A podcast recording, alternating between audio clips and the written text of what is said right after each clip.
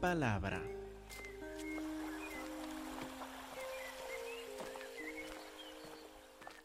Hermanos, por favor, abren sus Biblias a Lucas capítulo 5. Vamos a empezar en 5 y luego pasar a 9. Tomamos un descanso de una semana de proverbios. Como les mencioné el domingo, tenemos ah, tanto por cubrir en el pasaje que íbamos a ver el domingo que decidí dividir el sermón en dos. A repasar eh, la primera mitad del sermón el domingo, en que vimos la sanación de la mujer que tenía flujo de sangre y también esta vez ah, queremos enfocar en capítulo 9. Pero antes de llegar allá vamos a empezar en Lucas capítulo 5, versículo 35, donde vamos a acordarnos de algunos versículos antes de concentrar en Lucas 9. Acuérdense que Jesús les dijo esta parábola a los que le preguntaban por qué es tan diferente tu ministerio? ¿Por qué ministras de forma diferente que los demás? ¿Por qué no ministras igual como Juan el Bautista, con muchos, con muchos ayunos? ¿Y por qué no ministras como los fariseos? Entonces Jesús, acuérdense, les dio esta respuesta en Lucas 5:36.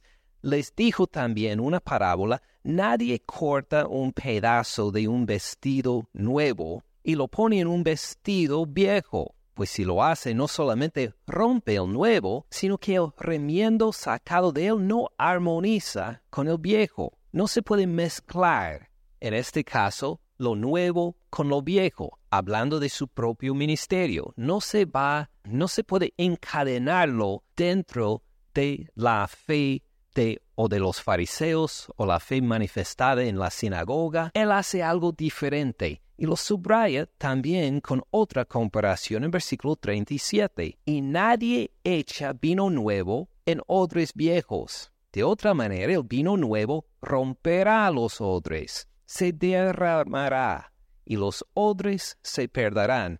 Mas el vino nuevo en odres nuevos se ha de echar, y lo uno y lo otro se conservan.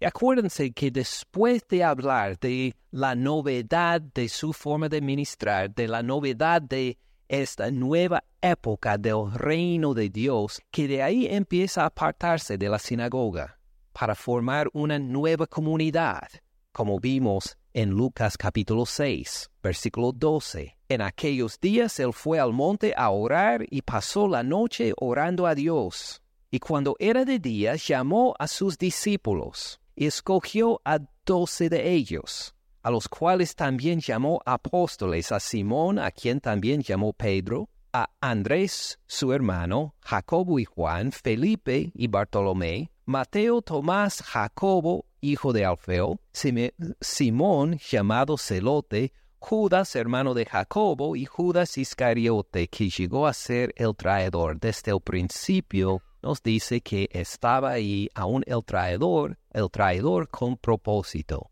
Pero por ahora tenemos no solo Jesús, sino estos doce apóstoles. Y siguen, empiezan a formar como una nueva comunidad, como vemos en versículo 17, descendió con ellos y se detuvo en un lugar llano, en compañía de sus discípulos y de una gran multitud de gente de toda Judea, de Jerusalén, de la costa de Tiro y de Sidón, que había venido para oírle, para ser sanados de sus enfermedades.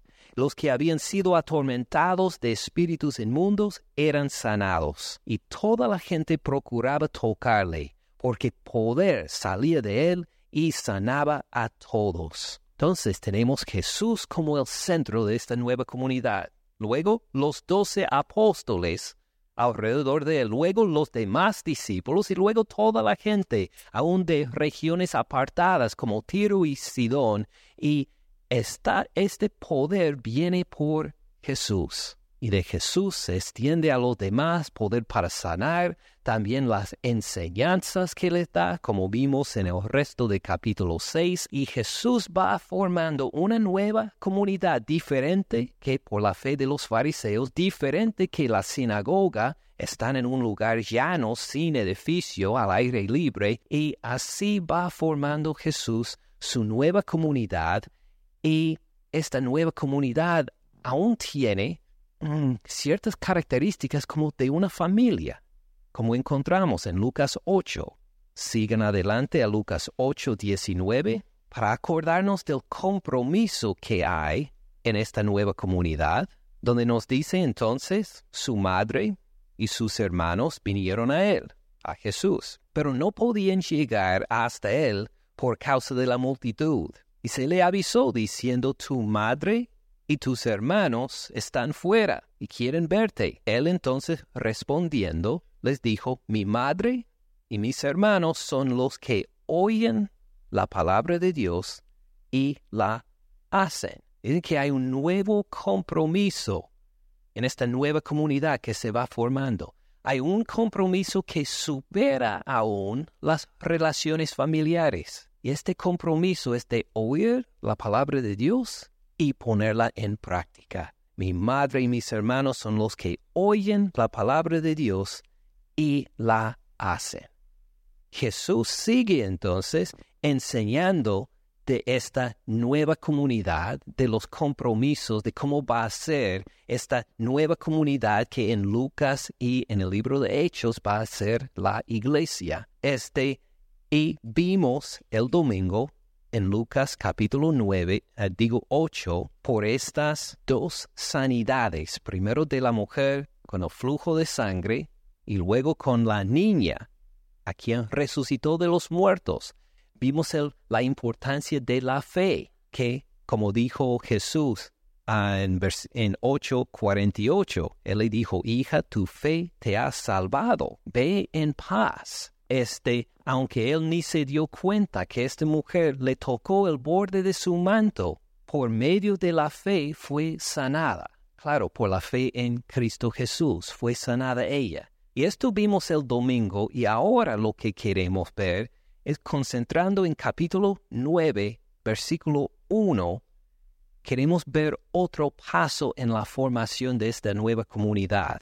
Lucas 9, versículo 1. Habiendo reunido a sus doce discípulos, les dio poder y autoridad sobre los demonios y para sanar enfermedades. Acuérdense de este poder que vimos el domingo cuando la mujer le tocó por fe el borde de, su manto, que, como vimos, ella no puede haber tocado el borde de Pedro para, para ser sanado. No podría haber tocado el borde del manto de otro discípulo o apóstol, sino que era Jesús. Pero Jesús ve que es el tiempo en la formación de esta nueva comunidad de dar autoridad y poder a estos doce hombres, a estos apóstoles. Y Lucas lo pone en, repite en realidad la idea de que les dio poder sobre todos los demonios. Así puede haber dicho y estaría bien y entenderíamos. O puede haber dicho les dio autoridad sobre todos los demonios. Y al decir esto, esto habría sido suficiente también y entenderíamos qué quiere decir. Pero dijo poder y autoridad. Ahora, ¿hay una diferencia entre ellos?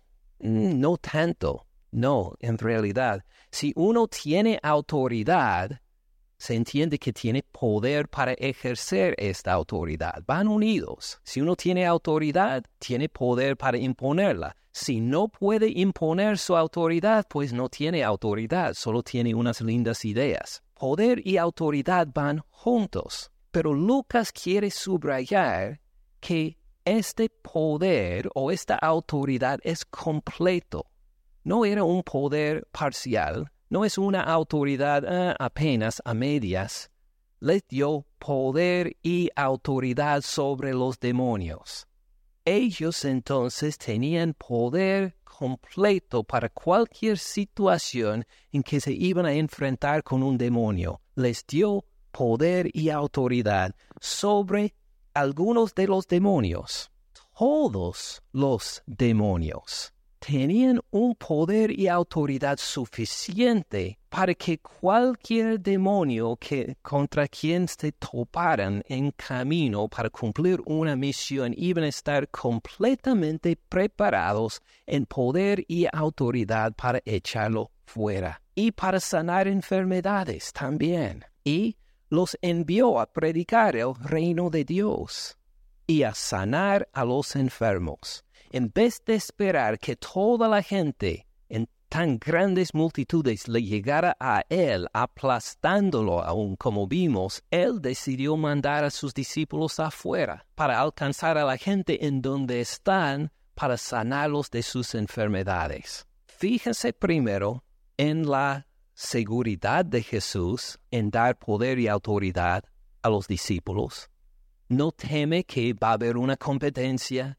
Algunos de ellos se van a levantar contra mí. Alguien va a poner más atención en ellos que en mí. No.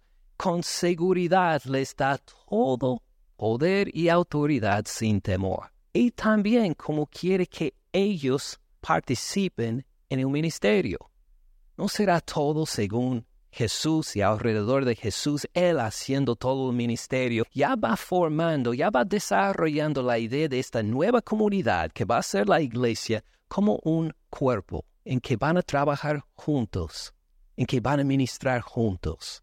Y Jesús va sembrando esto desde el principio, aquí, ahora en dar autoridad y poder a sus discípulos. Ahora, ¿Los discípulos están preparados para manejar todo este poder y autoridad? No.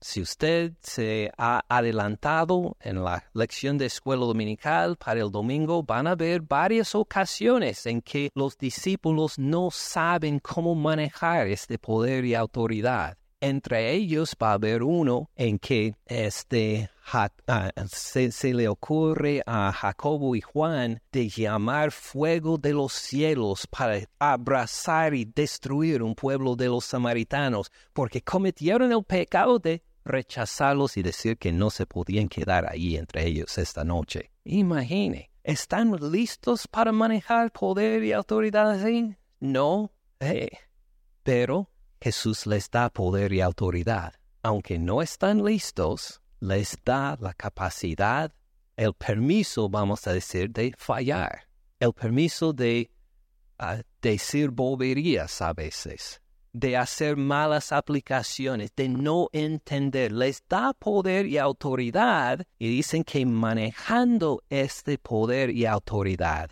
es como van a veces a hacer bien o a veces fallar pero así van a aprender porque como veremos pronto llegará el día en que él no va a estar físicamente presente con ellos y ellos se van a encargar de este poder y autoridad para dirigir el ministerio de la iglesia. Pero vamos adelantándonos un poco por lo menos acá en estos dos versículos, vemos que Él les dio poder y autoridad sobre todos los demonios y para sanar enfermedades. Les dio instrucciones también en versículo 3 para este proyecto. No tomen nada para el camino, ni bordón, ni alforja, ni pan, ni, ni dinero, ni lleven dos túnicas. Ahora, a veces la gente dice, mire, si nosotros salimos para ministrar para Dios, no podemos llevar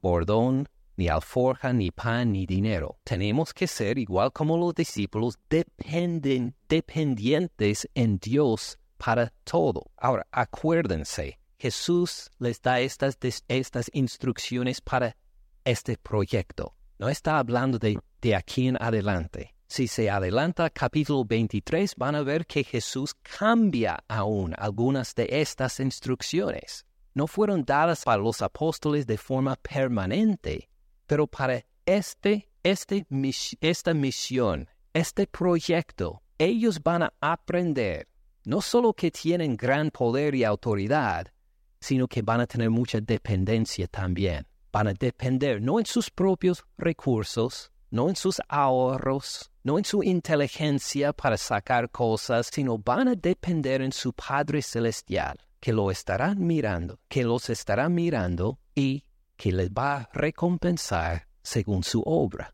Entonces, para que entiendan bien esta lección, así van a salir, no tomen nada para el camino, ni bordón, ni alforja, ni pan, ni dinero, ni lleven dos túnicas. Versículo 4. Y en cualquier casa donde entran, quédense ahí, y de ahí salgan. Es decir, se van a quedar en una casa. No van a llegar a un pueblo y decir que a ver si alguien nos hace, sí, sí, sí, estamos en esta casa y pues, qué lindo y oh, tenemos invitación de alguien con una casa mucho más grande y lujosa. Mmm, cuánto me gustaría poder pasar la noche en una casa de estas. Ah, ok, bueno, muchas gracias por acomodarnos, pero ah, ya queremos pasar a otra casa de otra persona con una casa mucho más lujosa ¿qué habrían comunicado del Evangelio? El Evangelio es para los ricos, para los que tienen casas más grandes. Y mientras más grande tu casa, más digno de recibir el Evangelio eres tú. Entonces, para evitar toda esta mala interpretación, a una casa, al entrar ahí, ahí se quedan, hasta que llegue el día de poder salir para otro pueblo. Versículo 5, donde quiere que no los reciben salgan de aquella ciudad y sacuden el polvo de sus pies en testimonio contra ellos. Dios va a juzgar al pueblo que no reciben su mensaje. Es decir, el mensaje de ellos no va a ser un mensaje de segunda categoría, a decir, mire, no pudimos contratar a Jesús que viniera a, tu pueblo, pero encontramos a uno de sus discípulos y uno de ellos va a predicar y aunque el mensaje no va a ser tan lindo como el mensaje de Jesús, eh, de, todas formas, eh, no, ellos hasta tienen autoridad de que si no reciben este mensaje, ustedes se quedan bajo el juicio de Dios. El mensaje de ellos enseñado le dio autoridad también, igual como las palabras de Cristo Jesús. esto va a tener gran importancia cuando llegamos al libro de Hechos y cuando predica Pedro, o las cartas de Pablo y predica Pablo. No podemos llegar a decir, mire, las palabras de Jesús, estas son palabras inspiradas por Dios, estas palabras han venido del Espíritu Santo y las palabras de Pedro están eh, pues un poco menos. No, las palabras de Pablo y de Pedro son de igual autoridad que las palabras de Jesús. Y uno es igual de condenado si no hace caso a las palabras de Pablo o de Pedro como el no hacer caso a las palabras de Jesús. Toda la escritura es respirada por Dios, como nos dice 2 Timoteo 3:16. Si fue dicho por Santiago, si fue dicho por ah, el apóstol Juan, si fue dicho por Mateo, por Lucas, si fue dicho por Habacuc o por Moisés, tiene igual de autoridad porque viene de Dios mismo, fue respirada por Dios. No podemos poner por categorías de autoridad la palabra de Dios Toda la escritura es inspirada por Dios. Y esto experimentan los discípulos cuando entran estos pueblos. Si no reciben la palabra, no digan, bueno, mande un mensaje a Jesús para ver qué hacemos. No, sacuden el polvo de sus pies. Ustedes tienen autoridad para hacer esto. Se queda en condenación este pueblo por no recibir la palabra de ustedes. Versículo 6. Ya son mandados saliendo pasaban por todas las aldeas anunciando el Evangelio y sanando por todas partes. En vez de solo uno, Jesús ahora tiene los doce discípulos en todas las direcciones, andando entre los pueblos, las aldeas, los ranchos, los lugares más olvidados, predicando la palabra del Evangelio y sanando a las enfermedades. De repente se multiplicó Jesús podemos decirlo así, con su poder, su autoridad y su mensaje. Este es también el propósito de la iglesia y el crecimiento de la iglesia, de poder duplicar esta palabra de autoridad de Jesús en otras partes hasta todas las naciones, a todas las generaciones tiene su inicio acá. Versículo 7 encontramos que hay un impacto, hay, un, algunos resultados llamativos por esta misión dado a los doce apóstoles y tiene que ver con la recepción de Herodes. Herodes el tetrarca oyó de todas las cosas que hacía Jesús, estaba perplejo, porque decían algunos, Juan ha resucitado de los muertos. Herodes empieza a escuchar que hay unos cambios, hay unos señores mandados por Cristo Jesús que Él hace milagros, sus discípulos ahora hacen milagros y parece que Juan ha resucitado de los muertos. Otros, Elías ha aparecido. Este Jesús es Elías, uno de los profetas más destacados del Antiguo Testamento, ha vuelto. Otros, algún profeta de los antiguos ha resucitado. Dijo Herodes a Juan, yo le hice decapitar ¿quién pues es este de quien oigo tales cosas? Y procuraba verle. Fíjense bien qué, qué admitió Herodes en este versículo. Él mató a Juan el Bautista. El profeta de Dios le quitó la cabeza. ¿Lo dice en arrepentimiento? No, no hay nada de arrepentimiento ahí. Reconoce que ha hecho algo tan cruel, tan contra el plan de Dios, y no se siente ningún remordimiento por haberlo hecho. En cambio, quiere ver a Jesús. ¿Por qué? ¿Para arrepentirse delante de él? No, obviamente que no. Por, bueno, porque según dice en versículo 7, estaba perplejo, no entendía. ¿Cómo puede suceder estas cosas, estos milagros, estas sanidades, esta enseñanza? Me interesa, tengo curiosidad. Curiosidad, pero sin ni la mínima parte de remordimiento por sus pecados, nada de arrepentimiento por sus pecados. Ahora, Lucas no nos cuenta más de, de esta escena, de este interés de Herodes, por lo menos ahora.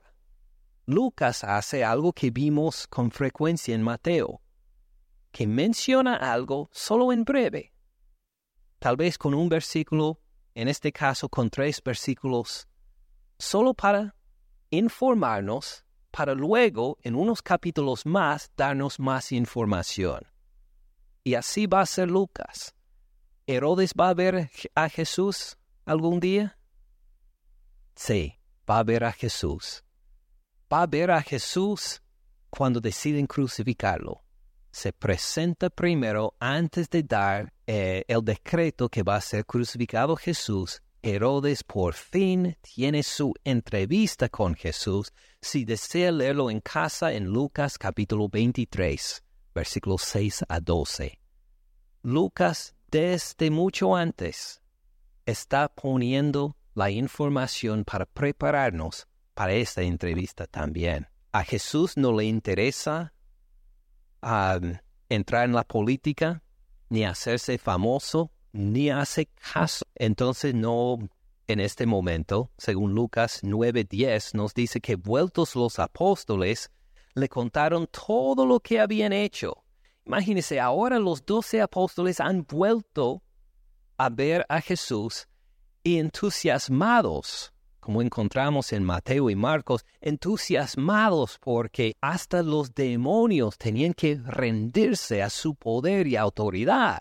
Nunca han pasado algo así, sí, lo han visto que Jesús ha hecho maravillas de esta forma, pero ahora ellos van haciendo estas maravillas y se quedan maravillados, y Jesús también con ellos. Entonces, tomándolos, se retiró aparte, a un lugar desierto de la ciudad llamada Bethsaida. Él decide, esto es buen momento para un retiro, para un retiro espiritual. Ustedes han trabajado mucho, han trabajado bien, tienen mucho por contarme. Necesitamos un tiempo para descansar aparte de las multitudes, de, de, encontrar un lugar donde nadie nos va a molestar y ahí vamos a platicar más, les voy a enseñar y entrenar más y así es el plan hasta que llegamos al versículo 11. Cuando la gente lo supo, les siguió. No podían apartarse de las multitudes. La gente lo supo y dijo, oh, Jesús no, está de retiro espiritual, no lo moleste. No, pues seguramente no le, no le va a molestar mi caso o que mi situación. Y la gente lo siguió y él se enojó con ellos y los despidió para decir, mire, estamos de retiro espiritual, ¿no entiendan? Así reaccionó Jesús.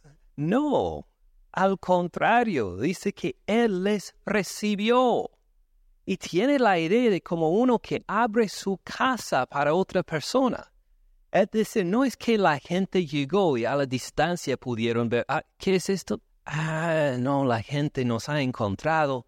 ¿Qué clase de retiro espiritual es este? No, bueno, díganle que vengan. Les vamos a... No, Él les recibió en el sentido de que dijeron, mire, la gente nos ha seguido. La gente quiere escuchar la palabra. Gloria a Dios. La gente quiere ser sanada. Gloria a Dios. Aquí estamos. Vengan, vengan todos. Esta es la actitud aunque Jesús, Jesús mismo hizo los planes para un retiro espiritual, cuando vio la necesidad de la gente dijo, cambiamos de planes. Recibió a la gente para decir, qué gusto me da ver que a la gente le, le interesa, la gente tiene deseo de escuchar la palabra y ser ministrados. Él les recibió y les hablaba del reino de Dios y sanaba a los que necesitaban ser curados. ¡Qué misericordia de nuestro Señor Cristo Jesús! Versículo 12. Pero el día comenzaba a declinar. Acercándose los doce le dijeron, despide a la gente para que vayan a las aldeas y campos de alrededor y se alojen y encuentren alimentos porque aquí estamos en un lugar desierto. No hay nada por comer acá. Y hay mucha gente que ha salido y no van a tener de qué comer. Despide a la gente. Ya terminemos este retiro, este enseñanza, este culto, lo que quiere que se llame. Vamos a terminarlo, despedir a la gente para que puedan comer. Él les dijo, denle ustedes de comer. Denle ustedes de comer. ¿De dónde vino esta idea? Ellos nunca han hecho algo así. ¿Cómo es que Jesús llegó a esta idea de decir, denle ustedes de comer? Lo que sospecho es que esto, bueno, aún Juan nos dice directamente que es, no necesitamos sospechar, es una prueba, es una prueba. Lo vamos a ver en un momento, la parte en Juan, pero queremos ver algo más de este evento a mandar a los doce para predicar y para sanar en las aldeas. Con un dedo en Lucas 9, vayan, adelántense a Lucas 22:35. Dice, a ellos dijo, hablando Jesús ahora, cuando les envié sin bolsa, sin alforja, sin calzado, ¿les faltó algo? Ellos dijeron, nada.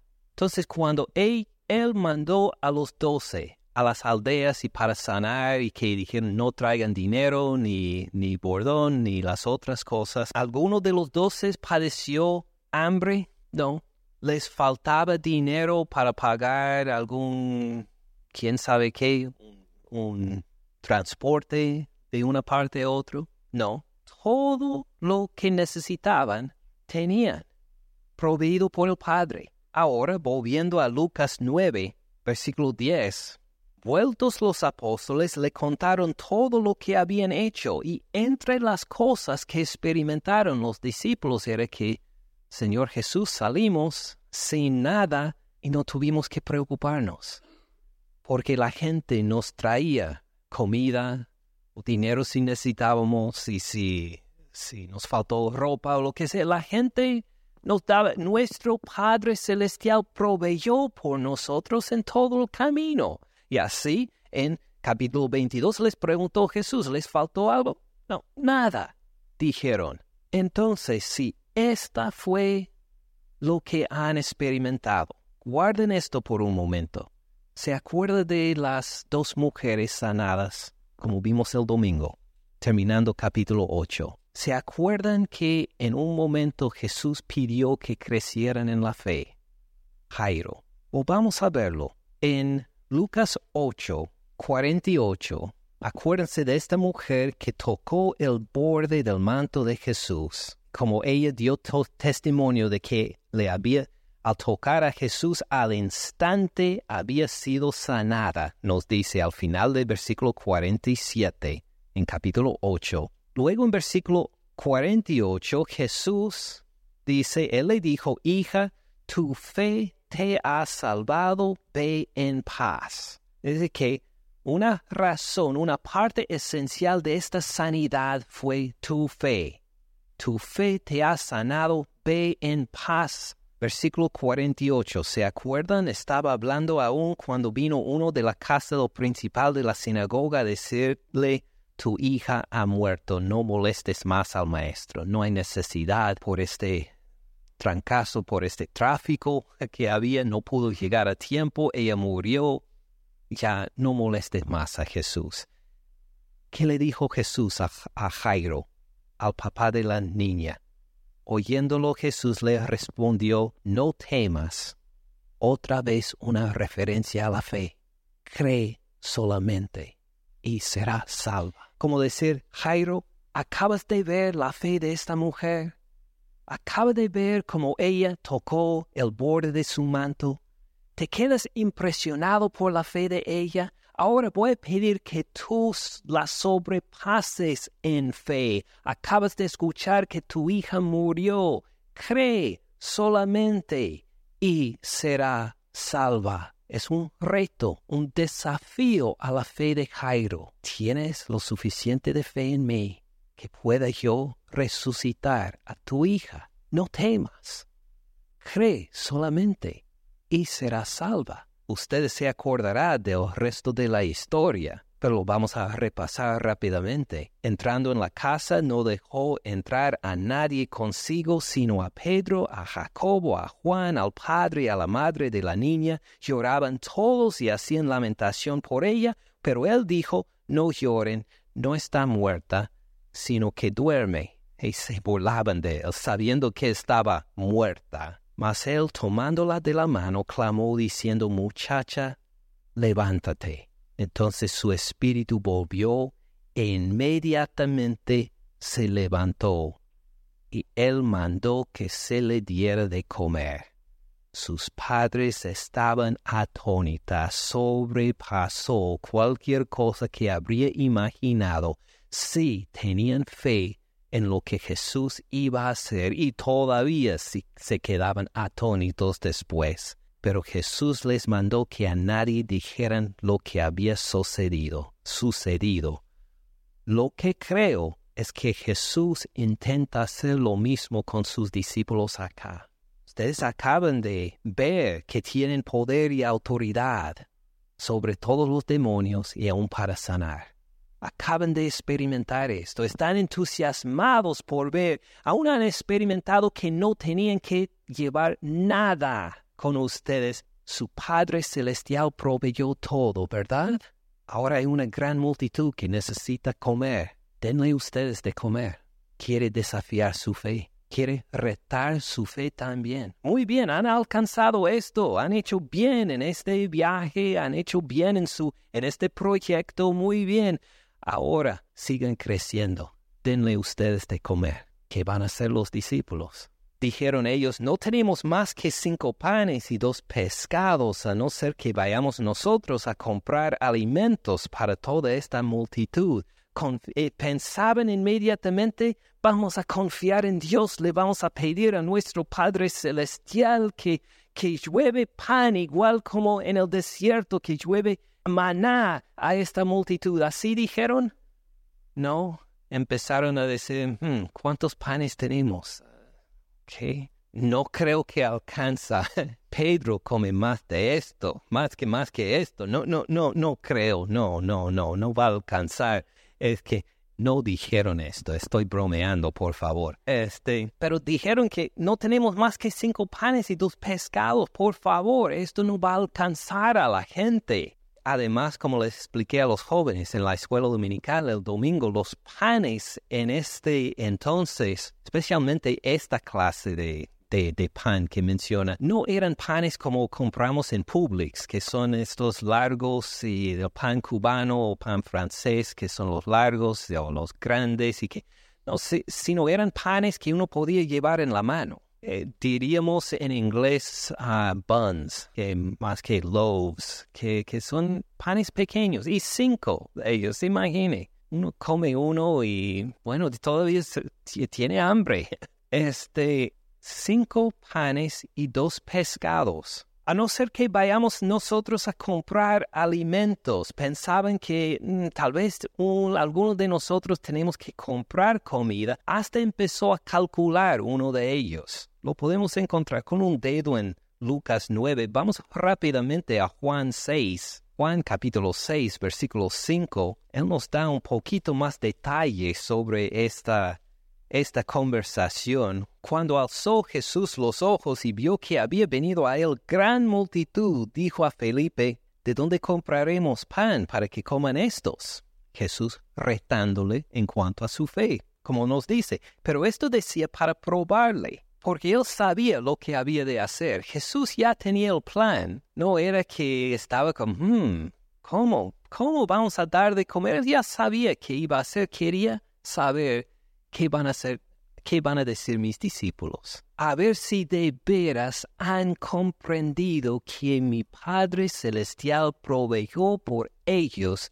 en todo este tiempo que anduvieron fuera o proveyó para ellos, pero tal vez no han captado que también por ellos puede proveer a otros. A ver si su fe va a crecer para darse cuenta que no solo va a proveer por ellos, sino a la multitud por ellos también. Ah, ¿De dónde compraremos pan para que coman estos, Felipe? Ya sabía lo que iba, había de, hacer, Felipe le respondió, mm, a ver, doscientos denarios de pan no bastarían para que cada uno de ellos tomara un poco. Doscientos denarios serían como siete meses de sueldo. Eh, no, pues si juntamos siete meses de sueldo para comprar solo pan, ni va a ser suficiente para dar un bocado a cada uno. No, mire, hay mucha gente, ¿no? Felipe captó la lección, entendió la prueba, no, fíjense que estos discípulos tienen poder y autoridad sobre todos los demonios, un poder y autoridad dado por Cristo Jesús y todavía piensan como en la carne, como seres humanos, que no se dan cuenta todo lo que les ha dado Jesús necesitan mucho entrenamiento todavía estos discípulos. O acaban de pasar por algo muy grande y glorioso, pero cuando llegue el momento de la prueba, ¿piensan como señores llenos de tanto poder y autoridad? No, piensan como hombres comunes y corrientes otra vez. Mira las multitudes. Mm, ¿Cómo vamos a tener dinero para...? No, no, no, no, no, imposible. Luego, eh, este versículo 8, uno de sus discípulos, Andrés, hermano de Simón Pedro, le dijo, aquí está un muchacho que tiene cinco panes de cebada y dos pececillos. Mas, ¿qué es esto para tantos? Fallaron los discípulos, fallaron la prueba, pero Jesús no los condena, ni los regaña, sino que les va a demostrar una lección. Entonces Jesús les dijo, hagan recostar la gente volvemos a Lucas 9 para seguir viendo qué hace. Otra vez, 9.13, él les dijo, denle ustedes de comer. Dijeron ellos, no tenemos más que cinco panes y dos pececillos, pescados, digo, a no ser que veamos, nos vayamos nosotros a comprar alimentos por toda esta multitud, pero ahí está Felipe con su calculadora diciendo que mm, no, no, no alcanza. No podemos. A ver si vendemos tamales. Ah, ni tenemos tamales para vender. ¿Qué, vamos a hacer? Versículo 14. Y eran como cinco mil hombres. Entonces dijo a sus discípulos, háganlos sentar en grupos de 50 en 50. Vamos a tener algo de organización, a sentarlos en grupos. Ahora, ¿ven donde dice sentar? Como hemos visto en otras ocasiones, no quiere decir literalmente sentar lo han traducido para nosotros en nuestra época que entendemos que hay unas sillas y se sientan. ¿Qué dijo en Juan? En Juan lo, lo, ah, lo tradujeron correctamente. Hagan recostar la gente. Y aquí es el mismo verbo en el griego, este, la misma idea, digo, uh, háganlos recostar en grupos de 50 y 50. ¿Qué hacen recostados? ¿Se acuerdan? Como vimos en... Sí, esto era para comer en un, en un banquete, en una cena formal en este entonces. No se sentaban en sillas alrededor de una mesa, se reclinaban en pequeños sofás con la cabeza por cerca a la mesa y luego los pies hacia la pared y así con la mesa en forma de U estarían todos los invitados recostados alrededor, comiendo de un plato común con las manos y comiendo y conversando entre ellos, como hemos visto en otras ocasiones. Así les invita también a hacer Jesús. Háganlos sentar o háganlos recostar en grupos.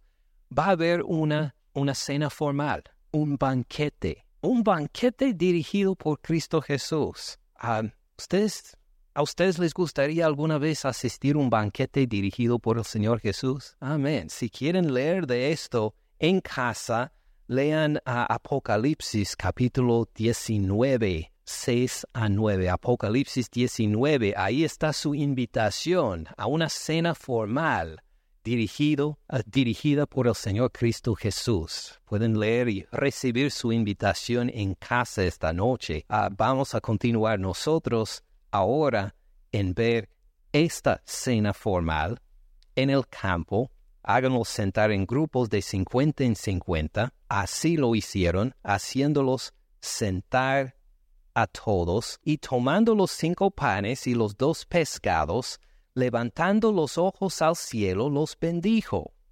Esto era muy común en ese entonces hasta el día de hoy. Si una familia judía uh, devota se reúne para comer, el papá de la familia dice una bendición en hebreo, repite la misma bendición en ah, cada vez que comen, dándole gracias a Dios por el pan, dándole gracias a Dios por el fruto de la vid o el vino, y así hace Jesús también, dando gracias a Dios por esta bendición de poder comer, y los partió y dio a sus discípulos para que los pudieran, para que los pusieran delante de la gente. ¿Qué le va enseñando a sus discípulos? En vez de decir, ah, ustedes tienen una falta de apártense, pónganse de lado y les muestro cómo se hace en este caso.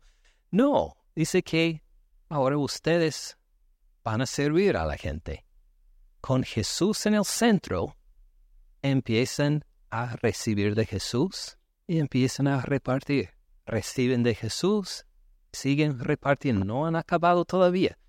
Reciben de Jesús, reparten, todavía hay más. Reciben con Jesús en el centro, no tienen que preocuparse en cuanto a la provisión. Con Jesús en el centro hay suficiente. Ni tienen que calcularlo, ni tienen que hacer. Cuando Jesús está ahí en el centro, no hay que preocuparse en cuanto a cómo conseguimos, sino cómo repartimos entonces. Cómo repartimos, cómo ministramos, cómo damos lo que hemos recibido de Jesús para, para repartir entre los demás. Este es este, en donde ponemos nuestra atención entonces. Luego comieron, versículo 17, comieron todos y se saciaron, se quedaron satisfechos. Nadie dijo que, ay, pues todavía tengo hambre. Nadie dijo, y no hay postre. No, todos se quedaron saciados, no podían comer más. Y, no solo esto, recogieron lo que les sobró, doce cestas de pedazos. Doce cestas de pedazos. Estas cestas tenían del tamaño, pues esta clase de cesta era utilizada para llevar piedras, ah, como este, ponían, podían poner, según otras escrituras de los judíos, en esta clase de cesta como 20 piedras, para que unos hombres los levantara para llevar las piedras a una obra de construcción o lo que sea. Así era una cesta. pero se quedaban de sobra doce cestas. ¿Y cuántos apóstoles habían? Ah, qué coincidencia. Para decir apóstoles no ven la abundancia de la provisión no solo para ustedes mismos, sino para todos los demás también, hasta el punto que aún sobra para ti, para decir que crezca esta fe. Experimentaron que sí, Dios provee por ti, pero también por ti provee a los demás, también en abundancia. Si mantiene a Jesús como el centro, dirigiendo todo, aún puede llegar a satisfacer a multitudes con suficiente para uno mismo. Recogieron lo que les sobró, doce cestas de pedazos. Había suficiente para aún los discípulos también. Ahora, esto hace eco de un milagro parecido en el Antiguo Testamento. Al ver esto, los discípulos, por lo menos los doce apóstoles, deben haberse acordado también de un milagro en el Antiguo Testamento. Lo queremos ver rápidamente con un dedo en Lucas 9. Vayan al Antiguo Testamento, a Segundo de Reyes 42, donde tenemos un, no diría pequeño milagro, porque el milagro no es pequeño, pero el relato sí, un relato pequeño de un milagro un relato pequeño de un milagro grande, segundo de Reyes 4:42, del ministerio de Eliseo, segundo de Reyes 4:42, vino entonces un hombre de Baal Salisa, el cual trajo al varón de Dios, a Eliseo, el profeta de Dios, el cual trajo al varón de Dios panes de primicias, veinte panes de cebada, trigo nuevo en su espiga. Entonces acaban de tener la primera eh, cosecha, que para los israelitas siempre es la cebada, trigo nuevo en su espiga, veinte panes de cebada, él dijo, eh, hablando este,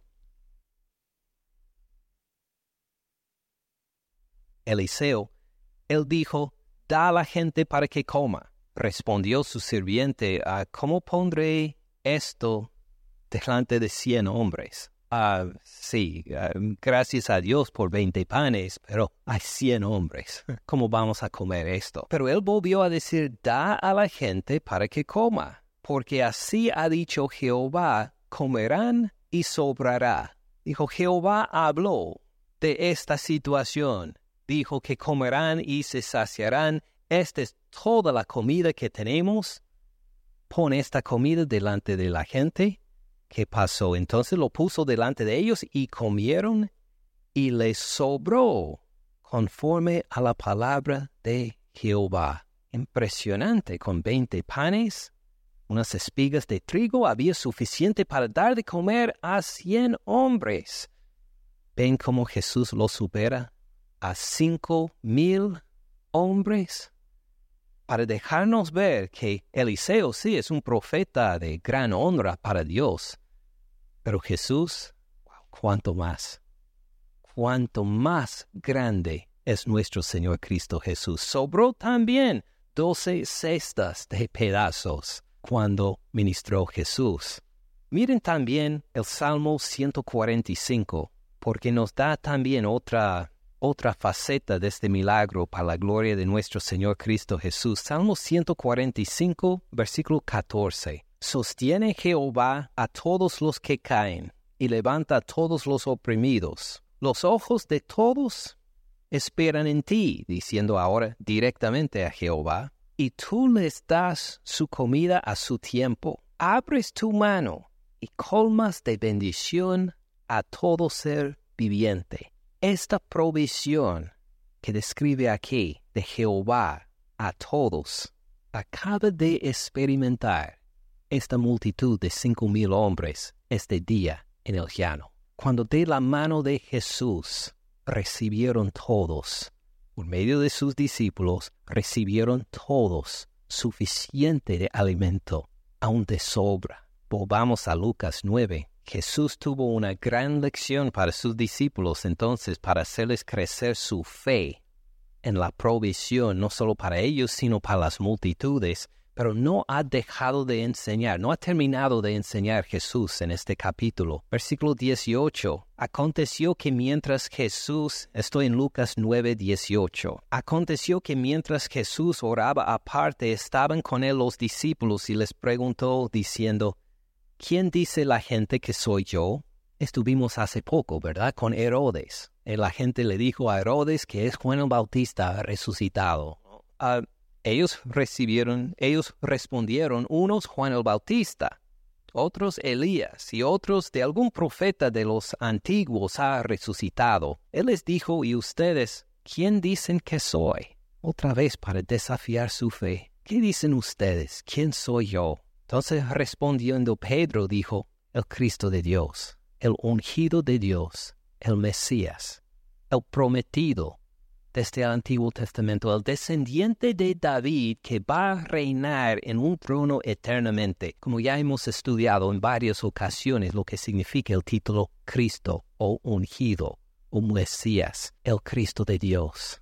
Pedro hizo bien, como vimos en Mateo, por la gracia de su Padre Celestial, que le dio el entendimiento para reconocer Jesús no es solo un profeta, no es solo un gran hombre, no es solamente uno que hace milagros, no es un profeta resucitado, no. Tú, Señor Jesús, eres el Cristo, el ungido de Dios. Entonces pasó la lección, todavía hay más por aprender.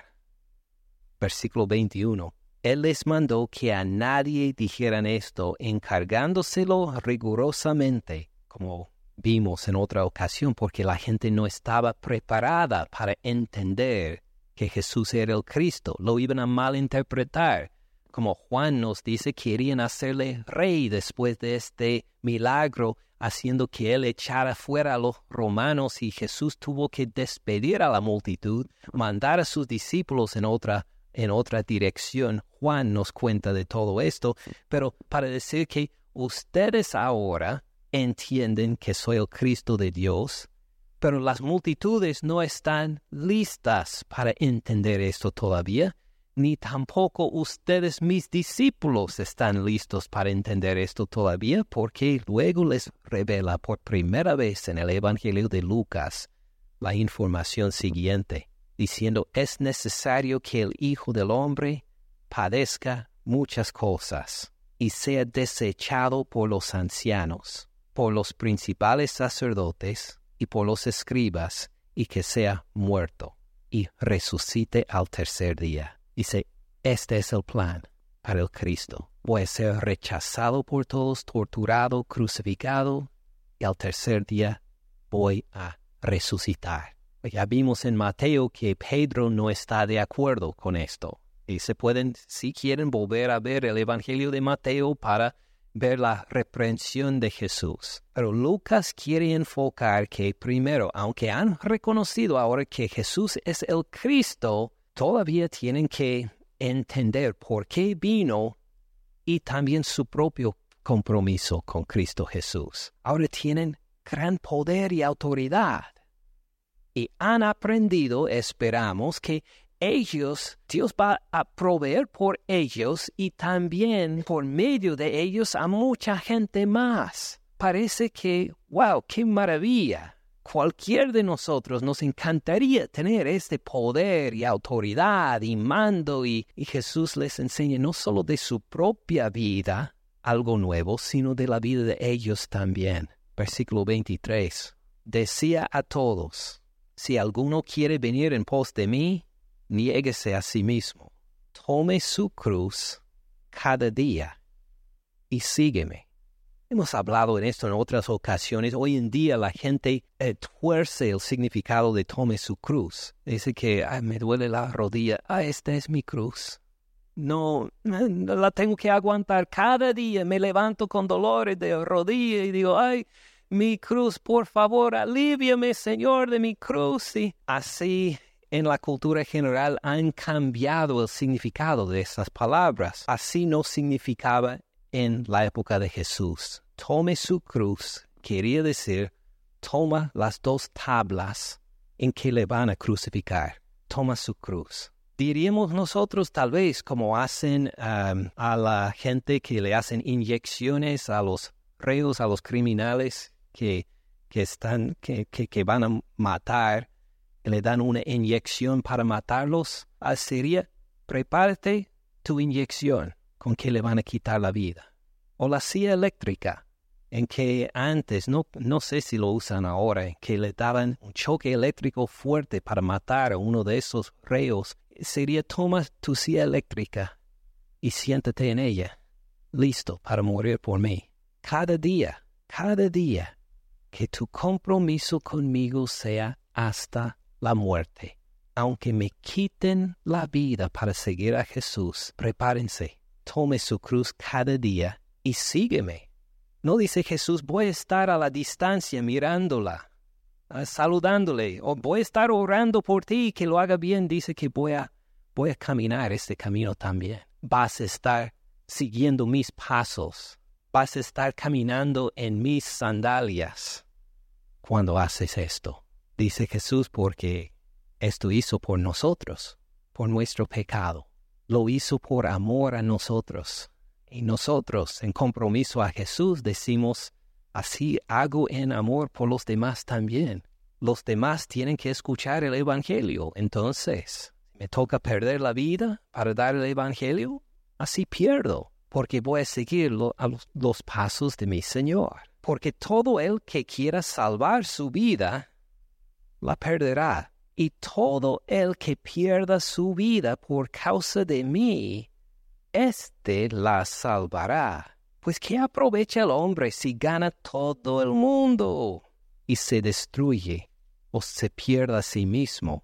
Porque el que se avergüenza de mí y de mis palabras, uno que dice que, oh sí, sigo las palabras de Jesús, pero a punto de morir, por favor, no. Este que se avergüenza de mí y de mis palabras, de éste se avergonzará el Hijo del Hombre cuando venga en su gloria.